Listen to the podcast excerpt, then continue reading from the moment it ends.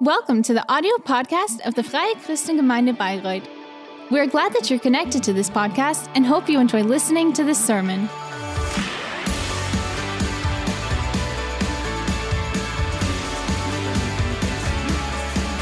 Do you know the feeling when, when you think something is in the bush? Today is Pentecost, and I believe it's so good that we are aware that Jesus has said that he is building his church through the Holy Spirit. And, and perhaps I can give a word as a shepherd. So for one thing, I felt that this morning, uh, through the during the worship, I felt there's somebody here amongst us who's saying, "This is the end in a situation in their lives," and and God says, "No, this this is not the end, but this is the beginning of something new." And sometimes things in our life have to die first so that the things that God actually wants to grow in our life can can grow. So we trust that um, things God changes things and makes makes a new start in our life. Amen. And we are really happy that the incidence um, um, is developing really well and we enjoy some more freedom. And, and I want to tell you for the next weeks because I think not only in our society but also amongst us we have a tension where we are not um, on the same opinion about something, perhaps about the vaccination and dealing with certain things. And I want to tell you we will never accept that this church is going to be a two class society. And we, we make no difference between the privileged privileged ones and not privileged ones. And I want to say that there are people in our church that um, that say before God, yeah, I want to get the vaccination really soon.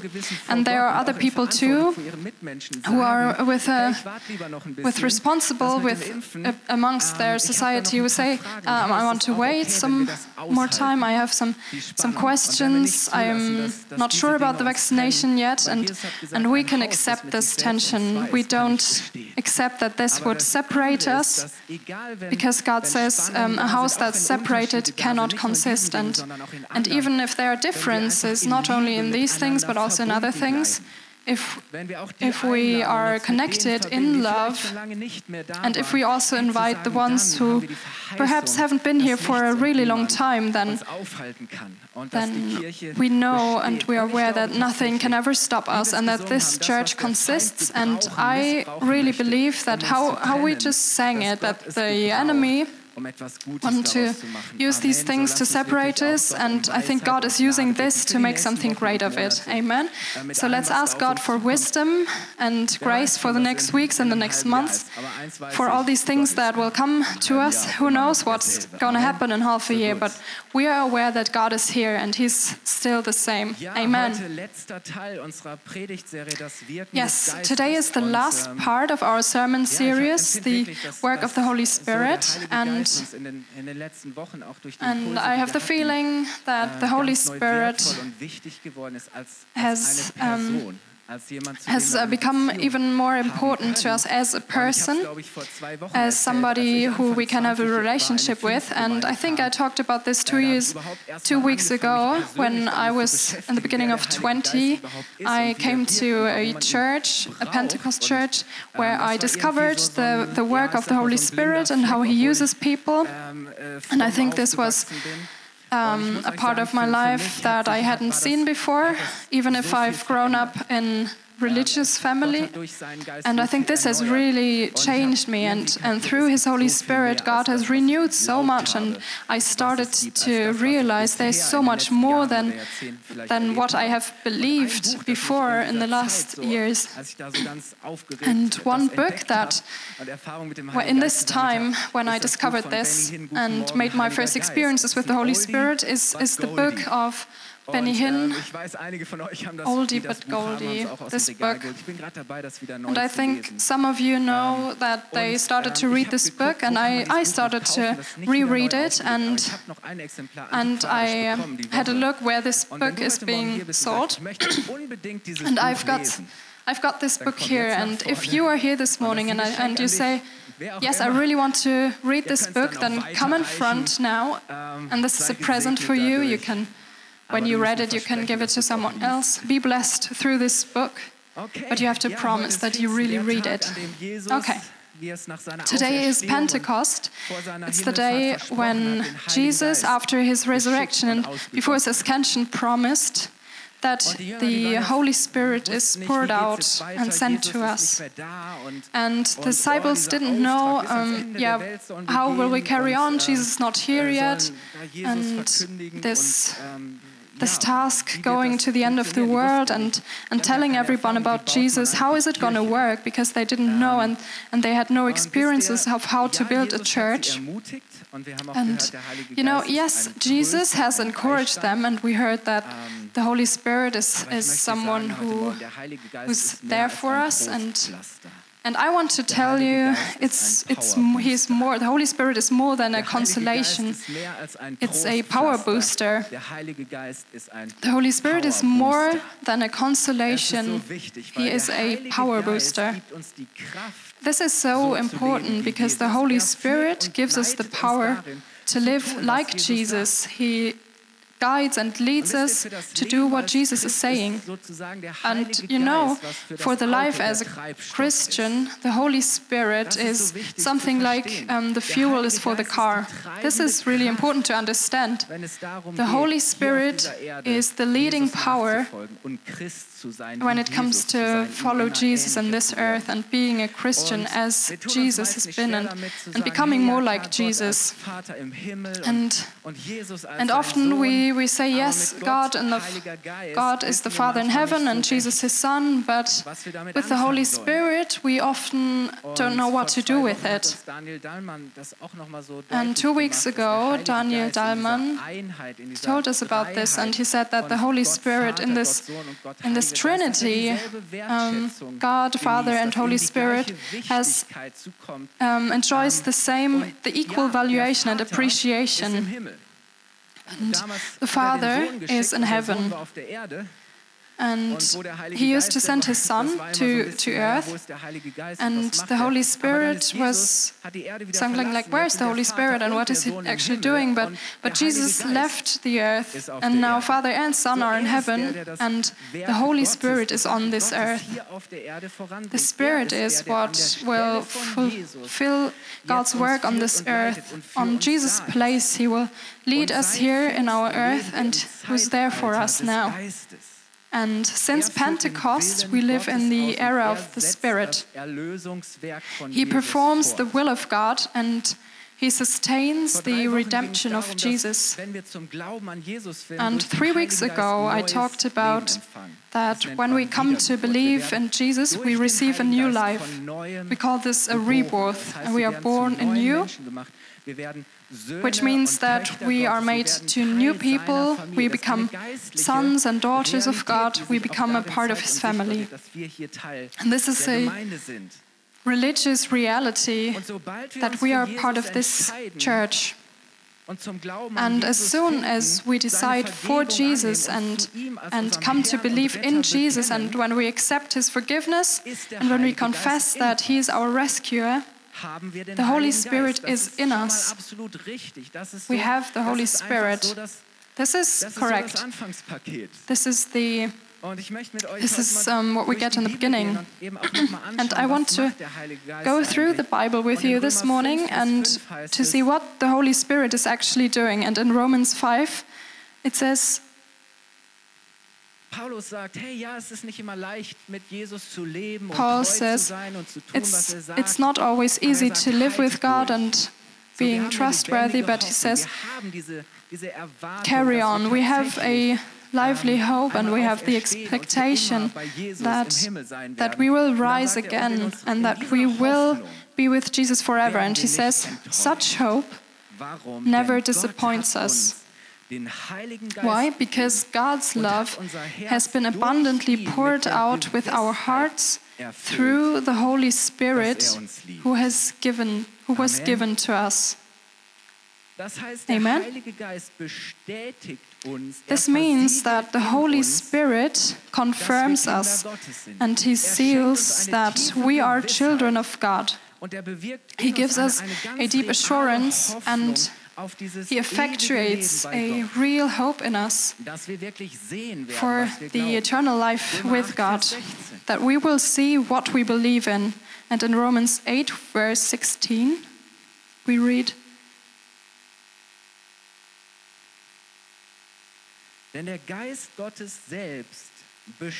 The Spirit Himself testifies and confirms, together with our spirit, that we are children of God.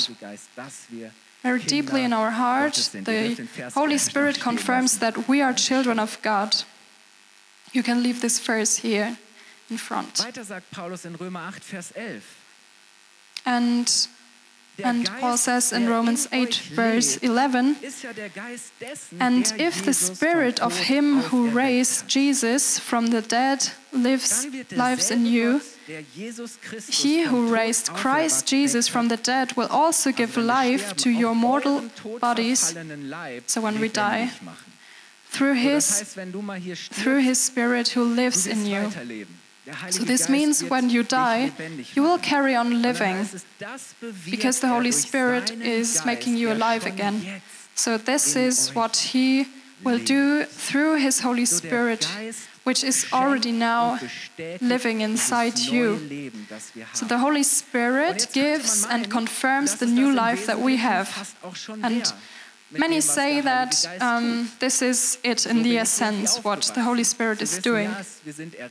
This is what I grew up like. We know that we have been saved and now, and now we just we follow Him,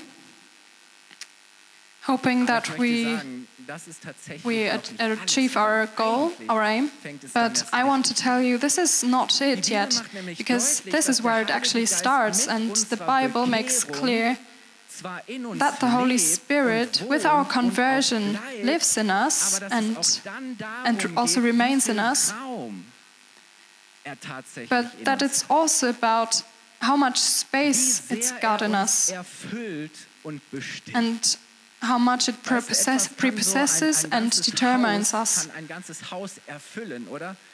Um, something can fill a, a whole house if you when you've been cooking some fish, then probably afterwards you can still have the smell in every room of your house, and the whole house is, is fulfilled with, with this um, scansion. And, and it's all about how much space the Holy Spirit has got in us. And the being pro-possessed with the Holy Spirit is not only an initial and a one-time experience, but it's it's supposed to be a repeating and permanent experience.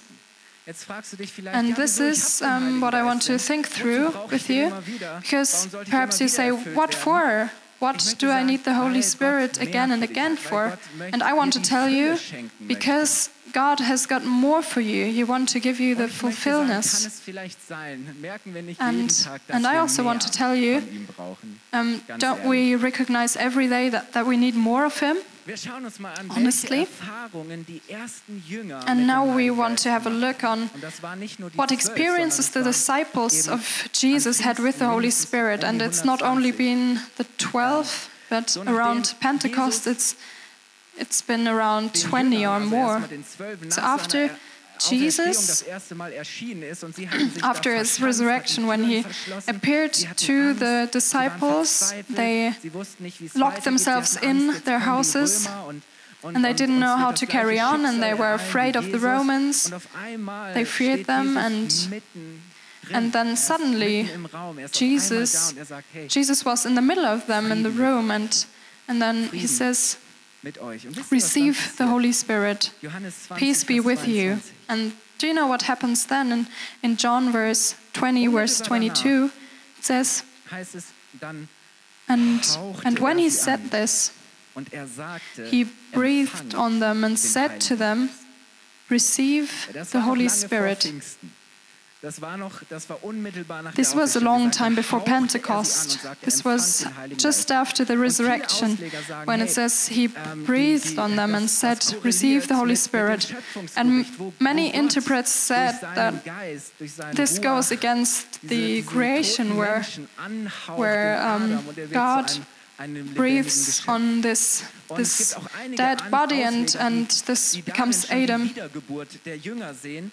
And, and some interprets see the rebirth in this story, but then the Holy Spirit is actually poured out on Pentecost. And before Jesus returns to heaven, he says to the disciples in Acts, Acts 1, verse 4, Remain in Jerusalem to wait for the Spirit, which means that as, as long as you're not fulfilled with the Spirit yet, you're not ready to live to what He appointed them. You know, one could think that. Um, when Jesus is, is gone, it's, it's all on you. You are supposed to build the church and, and to heal the um, heal everyone, but he says, remain in Jerusalem and wait for the Spirit. You need the power from above um, to be really effective witnesses for Him and to live a life like Jesus. And, and they wait, they wait by praying and by asking God that they receive the Holy Spirit. And they ask God to help them because they don't know how to carry on. And then on Pentecost, when they came together in this room, it says in in Acts 2, verse 2 to 4. And suddenly a sound came from heaven like a rushing violent wind, and it filled the whole house where they were sitting. There appeared to them tongues resembling fire, which were being distributed, and they rested on each of them as each person received the Holy Spirit, and they were filled with the Holy Spirit and began to speak in other tongues as the Spirit was giving them the ability to speak out. And this is exactly what, what the prophet has said 100 years ago that God would send his spirit on all flesh, on young and, and old people too. And the spirit comes and will be poured out and they will be fulfilled. And it comes out of them and they start to, to, to praise the, the great doings of God and to praise God in new languages too, and, and to witness Jesus and what He's done. And from this moment on, a great movement is starting, which is called Church, the Church of Jesus. Unstoppable. And now it's interesting because we could say, okay, Pentecost and, and the Holy Spirit has been poured out, it's, it's done, and then and they are full of the Holy Spirit.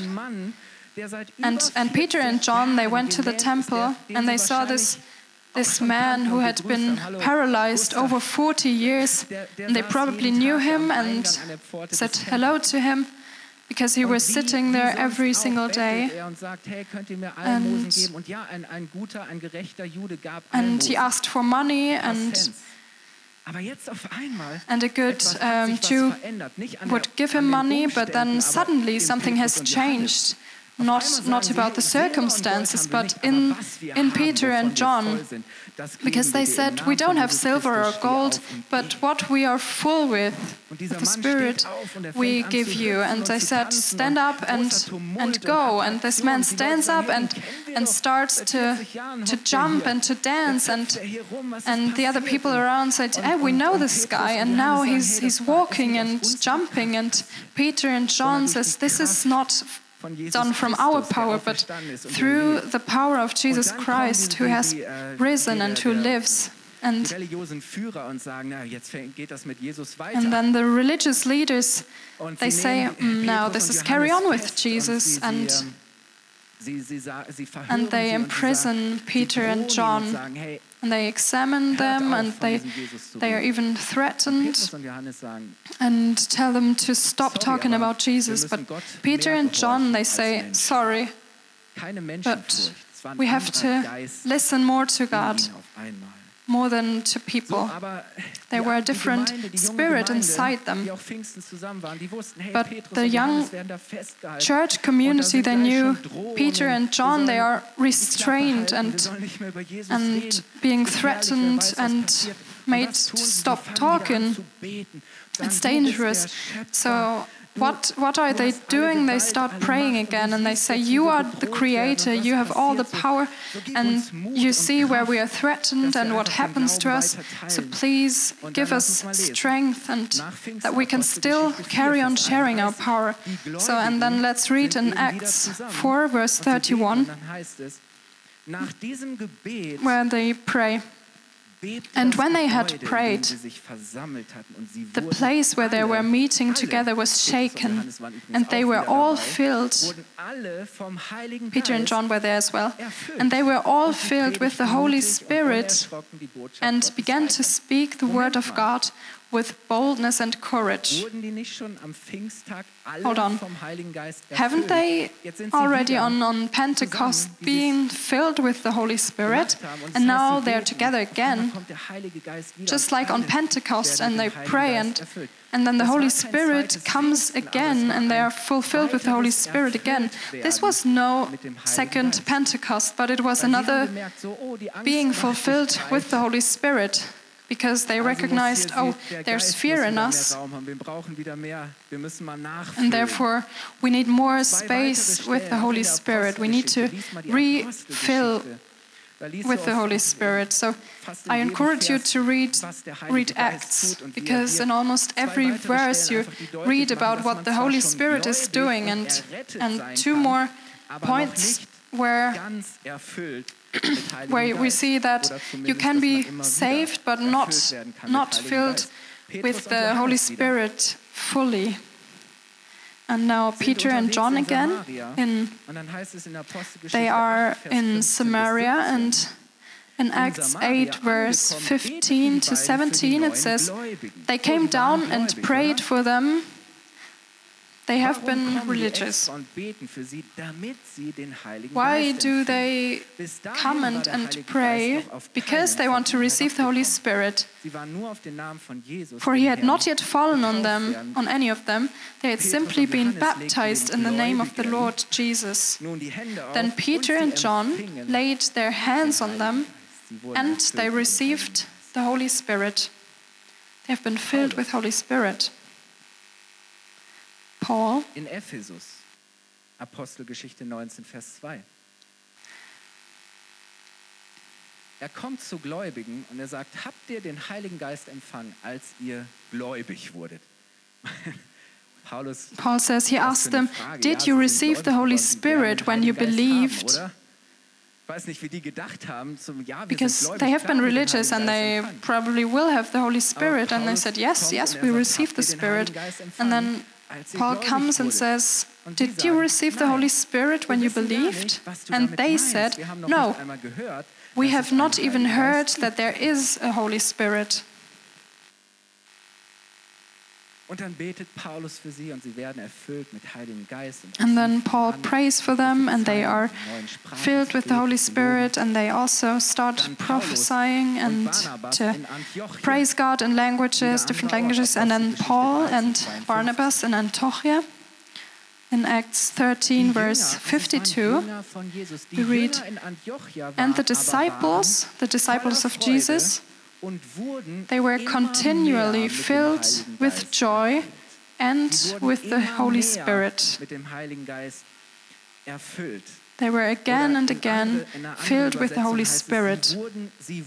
Or in a different translation, it says, they, they became full of joy and Holy Spirit. They were filled.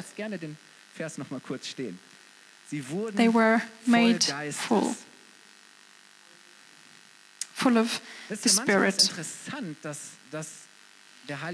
You know, sometimes it's interesting that, that the Holy Spirit is like, like, like something we can measure. More of the Holy Spirit and until they are full and more filled with the Holy Spirit. Überhaupt ist es interessant, dass es in bestimmten Zusammenhängen und Situationen immer wieder And it's interesting that in certain situations, erwähnt und betont wird, especially in Acts, Menschen voll the, waren, voll Geistes. It's highlighted that people have been full of spirit. This was like a criteria when people are given a certain task, you would see first if they are full of spirit. And in Acts 6, verse 3 to 5, the, when, this, when the church was already really, really big and people get food and they wanted to have time to preach and to serve people and help them, and then they said, we need to we need to select people who do the task for us. And, and it says in, in the Bible, therefore, brothers, choose from among you seven men, seven men with, and now there's the qualification. With good reputations. It's interesting that sometimes when it's about responsibility, it's not only important what reputation the person has in the church, but um, but in his on his job or in his family, in his neighborhood, having a good reputation full of the Spirit. They were all religious people, it was the first church. But it says we need people who are filled with the Holy Spirit and, and who have wisdom, whom we may put in charge of this task but he will to prayer and to the ministry of the word. They, the suggestion pleased the whole congregation, and they selected Stephen, a man full of faith and filled with the Holy Spirit. And then some more people appear here, and this Stephen is the one who is later when he preaches about Jesus, when the Jews are, are um, really angry when they beat him and when they even kill him. He's been the first one who had to die for his belief in God. He was ready to, to give up his life, and he said, May it cost my life, and I want to follow Jesus. And and in Acts 7, verse uh, 55, it says, But he, being full of the Holy Spirit and led by him, gazed into heaven and saw the glory of God and Jesus standing at the right hand of God. Erfüllt vom Heiligen Geist. Filled with the Holy Spirit. Paul had experiences with the Holy Spirit and he knew how important the Holy Spirit was in the life of, of a believer. And therefore, he cries to us and to the believers. In Ephesians 5, verse 18, he says, do not get drunk with wine, for that is wickedness.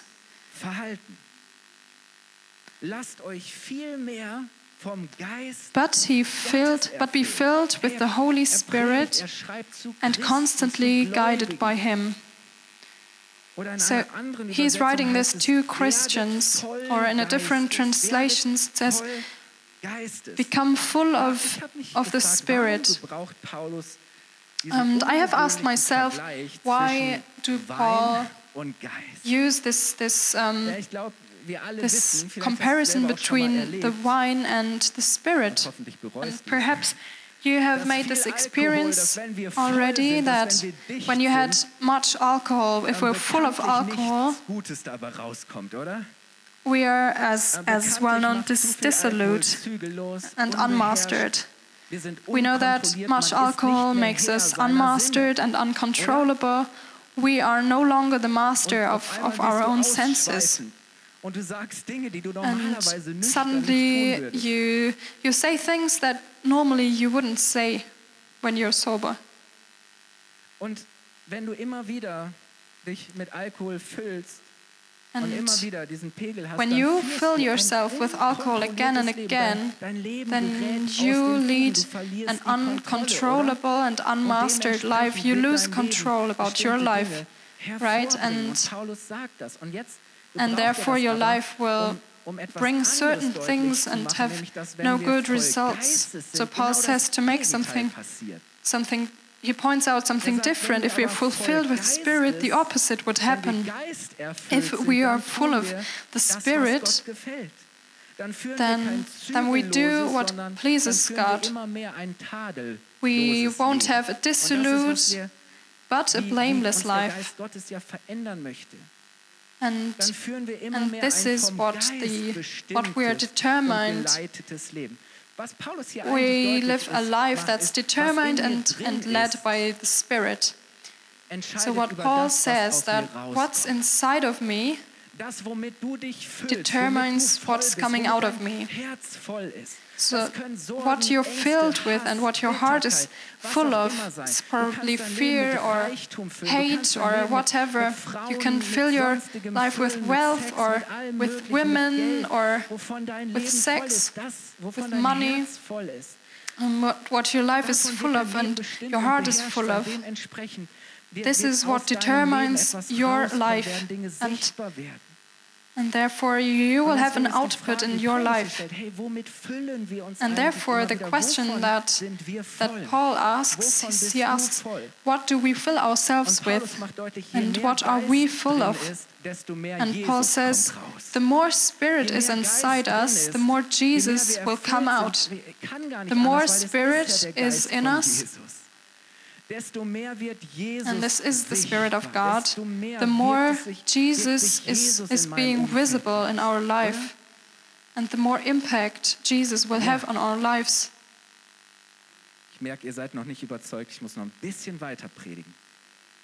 And I see that you're not convinced yet. I still have to carry on preaching. And now it's interesting that on this part in Ephesians 5, verse 18, the original used Greek Greek word says that yourself filled is be filled is in the in presence is a form of present, but it says it's not only something now in the presence, but in Greek it's something enduring which means that, that we are continually fulfilled with the Spirit, something dynamic which is not supposed to end, something repeating so that you carry on being fulfilled with the Spirit.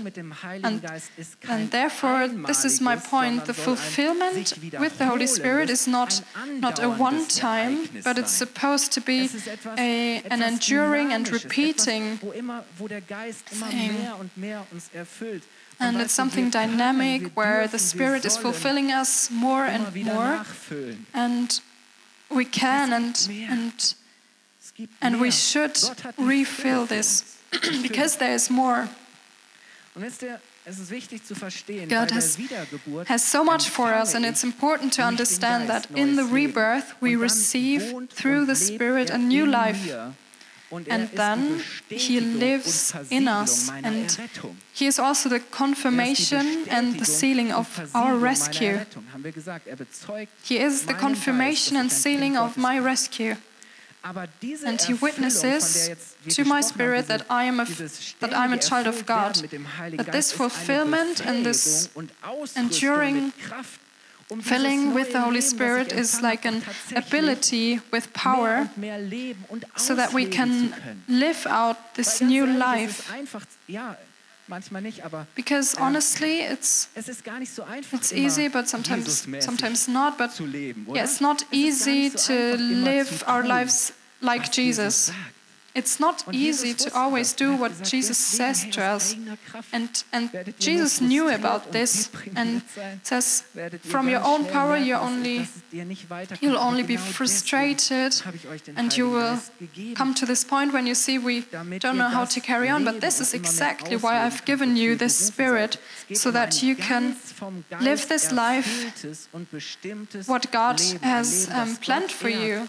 It's about living a, a, completely and fulfilled and determined life by the Spirit that serves people, where we honor Jesus, and therefore, and therefore, in the baptized with the Spirit, um, we have this experience of being fulfilled again and again with the Holy Spirit. And this is not only about um, praying in new languages, because when you realize when you're full of the Spirit, you will start worshiping, you will start to thank God because you know who God is and you can't do anything else but worshiping Him and praising Him because He's the Creator and the Lord. And you start praising all these things and what He's doing, and then suddenly you say, Yes, God, I recognize what, you, what you've, the plan that you've got for me in my life. And through your Spirit, I'm able to love other people and, and to show them how you are. Wisst ihr, es geht um ein All-in-Leben, ein, ein you know, it's, it's all about an all-in life, an overflowing life, where other people can be blessed by. And it's, it's about being able to live differently. Not, it's not that we have to live like people who don't know God, the people who don't believe. Paul says, and even if it's about losing people, we don't, we don't um, we're not sorry for people who don't have hope, but who gives us this hope? The Holy Spirit. And, ähm, and when you come to Jesus, you will realize that it won't be possible to live, live completely different from one day to the next day. But not, no, it's the opposite. And I remember this time when I was in Ostfriesland. And I was the vicar, and a young, young man came to me and he didn't had, have lived long with Jesus yet. And he said, Before I lived with Jesus, I had no problems. It wasn't a problem for me to lie, and it wasn't a problem for me to, to cheat on my, my wife. It wasn't a problem to talk badly about my, my boss and, and not being honest. This hasn't, was not a problem for me before before Jesus. But when I started to have Jesus in my life, I started realizing no, I'm, I'm not supposed to, to lie, I'm not supposed to cheat. I'm supposed to be honest, and this is not easy. And, and this is exactly why we have to be filled with the Holy Spirit, with this power. And I want to read in Galatians 5 from verse 16.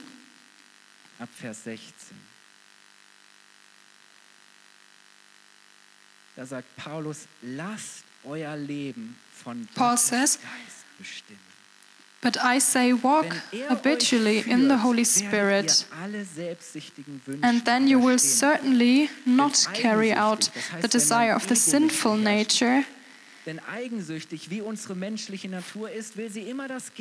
For the sinful nature has its desire which is opposed to the Spirit, and the Spirit opposes the sinful nature.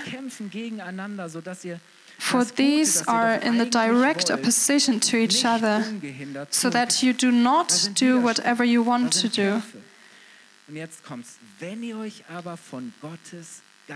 But if you are guided and led by the Spirit, you are not subject to the law. Now, the practices of the sinful nature are clearly evident. They are sexual immorality, einem sittenlosen und ausschweifenden Leben impurity, zu abergläubischen sensuality, idolatry, sorcery, hostility, strife, jealousy, fits of anger, disputes, dissensions, factions, envy, drunkenness, riotous behavior, and other things like these. Und dann heißt es in Vers 22, And then in verse 22 it says, But the fruit of the Spirit is love, joy, peace, patience, Liebe, Freude, love, joy, Geduld, inner peace, patience, kindness and goodness, faithfulness, gentleness, and self control. Through God's Holy Spirit, we have a new life, and therefore, and those who belong to Christ Jesus have crucified the sinful nature together with its passions and appetites. If we live by the Holy Spirit, we must also walk by the Spirit. Character and moral courage, our conduct empowered by the Holy Spirit. And in order to live this life, we have to be filled with the Holy Spirit because what fills us determines us. And it's about a, a life that is led and reigned by the Holy Spirit. And therefore, Paul says again and again that we have to be refilled with the Spirit. And often we are so empty and filled by other things, but we have to say, No, Holy Spirit, come into our lives. I need more of you. Please start filling myself, and because what you're filled with is determining you. What's inside will come out. And I want to invite you to stand up. And I want to ask you this morning do you have to be refilled again? Do you have to refill yourself? Do you perhaps recognize that you're empty and dry? and that some things inside of you are dead. But you know, the good thing is that God's Spirit will come and you can be filled again with the Holy Spirit so that you're not only filled completely, but that you're overflowing. And this is natural not because you try to produce something, but because there's something new inside of you, something that the Holy Spirit has created inside of you will come out. This is the overflowing, godly life. And you know, some people will recognize they can't explain it, but you will go to work, your workspace on Monday, and, and they will realize there's something different about him or her. Do you know, they will recognize that a different spirit is inside of you. Because this spirit is going to show itself. And people will realize that when we're full of spirit, you know, from your own power, you can't live what God has planned for you in your life. From your own power, you can't do what God has planned you to do. But you know, every day, every day we can ask God to send and to fill us with His Spirit again and again. And we can make the decision to give the Spirit more space in us. And we can talk to Him again and again and start trusting Him and following Him. Ja, er wird immer in uns wohnen. Und Jesus hat auch gesagt, yes, der Geist wird immer bei he uns will always live in us and Jesus has said er, er, that er the Holy Spirit will remain in us. But he also wants to fulfill us completely so, so that we can live from his power and, and that we can praise and love just from his power that we can build this church with His power. You know, if we are full of the Holy Spirit, also during the week we are filled with the Holy Spirit again and again, what will happen when we come together on Sunday and our Holy Spirit is overflowing. It's a worship, what worshiping God, and we can carry this with us in the next week and, and let other people feel the Holy Spirit in us, which makes a difference. So let us close our eyes, and if you're here this morning and, and you say, Yes, I've, I've heard this all before, and it's, it's right, but I'm sure. I'm sure that some that here are many people who said, Yes, I have been filled more with the Spirit before, and I have lived more under, yeah, determined by the Holy Spirit. The Holy Spirit had more space in my life before. So this morning we have a great opportunity to say, standing in front of God, and you're welcome to, to raise your hands, and, and we say, Yes, Lord, we need more of your Spirit. We need more of your godly godly life. Let us lift up your hands. And I want to pray for you. If I could, I would like to walk around here and, and put my hand on your shoulder, but God's hand is, is on us. And I want to pray. And, and when you feel that the Holy Spirit is moving inside of you, when He wants to fill you more with His Spirit and God's worship, God's praise, then I invite you to pray with me together this morning. Let's pray together that we need to be filled so much more with the Holy Spirit. We want to have a church filled with the Holy Spirit, and only in this moment we can live what um, what we're supposed to do, what God wanted us to do, and and only in this under these circumstances more people will start to believe in God and and, are, that they can live in freedom. We thank you that you're coming, Lord. We thank you that you fill this room with your Holy Spirit. We are thirsty and hungry. We are empty. And I thank you, Holy Spirit, that you come now and that you take the space inside of people. I thank you that you fulfill people, that you fill ourselves 100% and come into our hearts. We want a life which is led and determined by you, Lord, and, and everything we are full of, which doesn't make Jesus great, what doesn't serve you and honors you, God. We want to put it outside of us. And instead of this, we want to be filled with your Spirit.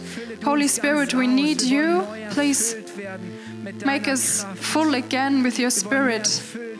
We want to be filled with your power. We want to be full of your wisdom and your love and come into our lives. Holy Spirit, we thank you that you are not a, an old smelling water.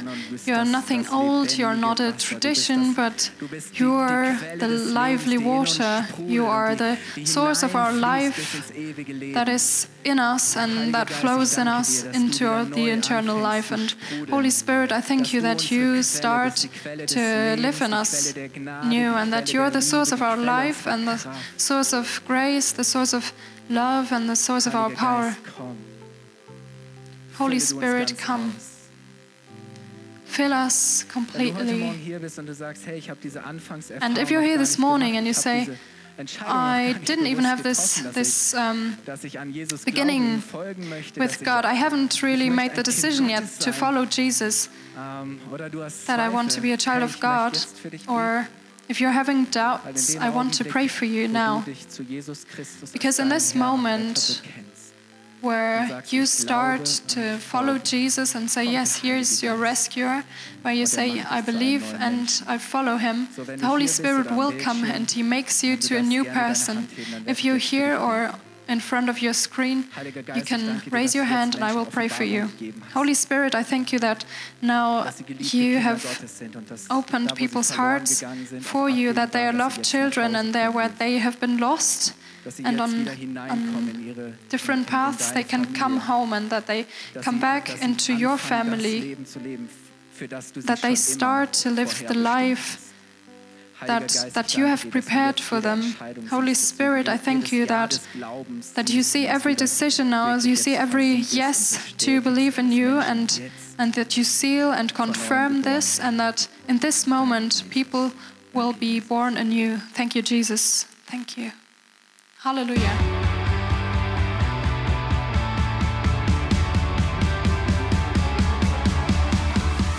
If you liked the sermon, feel free to share it with your friends or leave us a comment. We would be glad to personally get to know you, and you're warmly invited to visit any of our Sunday services. You can find more information on our website at www.fcg-bayreuth.de. There, you can also write us a personal message if you would want to know more about a Christian life with Jesus or have any other questions about the Christian faith. Till next time, goodbye!